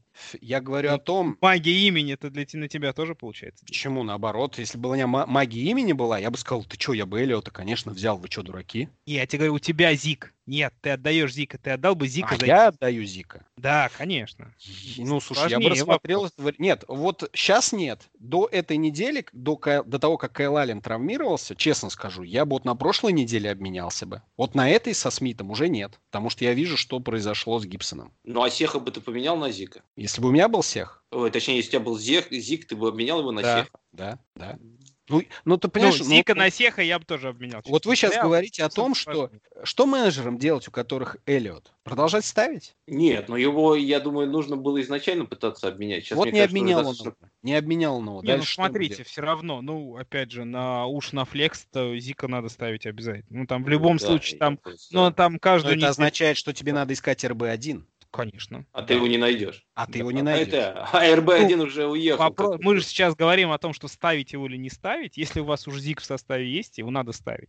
Ну, либо у вас такая команда, что у вас есть два раннера лучше и, и четыре реса лучше. Но мне кажется, что все-таки таких нет. Короче, ребята, вы попали. Нужно было все делать с- и с ресиверами, и с раненбеками, и с раненбеками сразу после травмы, когда они еще были релевантны по обмену. А, Ставить ли Ридли при живом Хулио Джонсе? Ну, очень странный Ставить, вопрос. конечно. По-моему, Ридли вообще первый ВР Атланты. Один, там, по-моему, первый ВР вообще как бы по очкам. э, Ну, один из топ э, ресиверов, по-моему, этого года. Он Ну, я говорю, ну в Атланте он точно первый. Не, ну в Атланте понятно. Он... Когда начнет тащить Да, Ламар? Вот мы говорили, как в плей-офф у него хорошее расписание. Надейтесь на плей-офф, друзья. Если вы дойдете до плей-офф с ним. Если вы предполагали, что его продакшн относительно прошлого года сохранится, а может быть даже вы надеялись, что еще и возрастет, то вы, как всегда, глубоко ошиблись. И из года в год э, история, когда топового квотербека, там, ушедшего в отрыв, как Махомс когда-то, как когда-то Пейтон Мейнинг, э, Как когда-то Кэм Ньютон. Кэм Ньютон, э, много было имен, которые выдавали в фееричный сезон, все его выхватывали очень высоко, и потом спрашивали, а что такое? А меня за что спрашивали? И, друзья, это просто еще раз, еще один урок э, на будущее, что если в каком-то году один из игроков прям мега тащит, у него будет регресс в следующем. Подумайте об этом. А Берите Рассел Уилсон, у него регрессов не бывает. Рассел. Уилсон идеален. Пятый раунд, и вы всегда в топ-5 со своим квотером. Кто тайтенды в Сан-Франциско? Стартовые имеется в виду. И вообще, нужно ли нам на кого-то из них надеяться? Нет, надеяться не нужно. Стартовые два тайтенда это господа Двилли и Рид, но Рид получил два таргета на этой неделе. Ну, на следующий, может быть, получит три, но это все нерелевантно никаким образом. Ресиверы Ньютона. Ну, мы, по-моему, этот вопрос Да, обсудили. это- Ну, собственно, и все. Собственно, и все. Вот так мы, не знаю, уж оперативно или нет, но подошли к концу, друзья. Собственно, не забываем, не забываем присоединяться к телеграм-чату Fantasy Football Fantasy. Не забываем становиться патронами, чтобы не делать глупых ошибок и учиться на наших ошибках.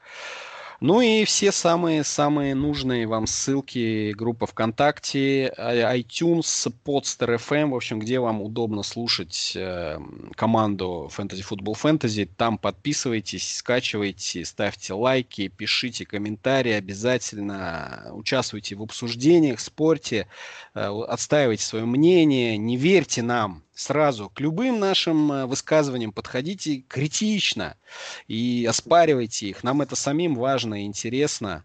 Поэтому ждем, ждем ваших комментариев, ребята. Друзья, я в самом конце хотел спросить, добавить, на самом если? деле у нас, да, даже не то, что добавить, у нас получился сегодня такой несколько необычный формат подкаста с точки зрения контента. Мы не, не так много обсуждали конкретных игроков конкретную неделю, а, в общем, удар- ударились немножко в философствование, в какие-то такие чуть более глобальные фэнтези-темы. Очень интересно узнать у вас, у наших слушателей, насколько подобный контент вам заходит, что вам интереснее слушать там, на следующей неделе. Опять, может быть, подумать про какие-то общие фэнтези-темы или уже обсуждать конкретику про игроков, травмы, лайнапы. вейвер, лайнапы, да, и так далее. Опять же, не держите ваше мнение себе, высказывайте его в комментариях, в чатиках, нам это важно и интересно знать. Выплесните свой негатив, как это сделал Дзюба. Все, друзья, друзья, всем, всем пока, увидимся через неделю. Давайте, пока-пока. Пока. Весь мир у нас в руках, мы звезды континентов Разбили в пух врагов проклятых конкурентов. Мы к вам заехали на час. Привет. Bonjour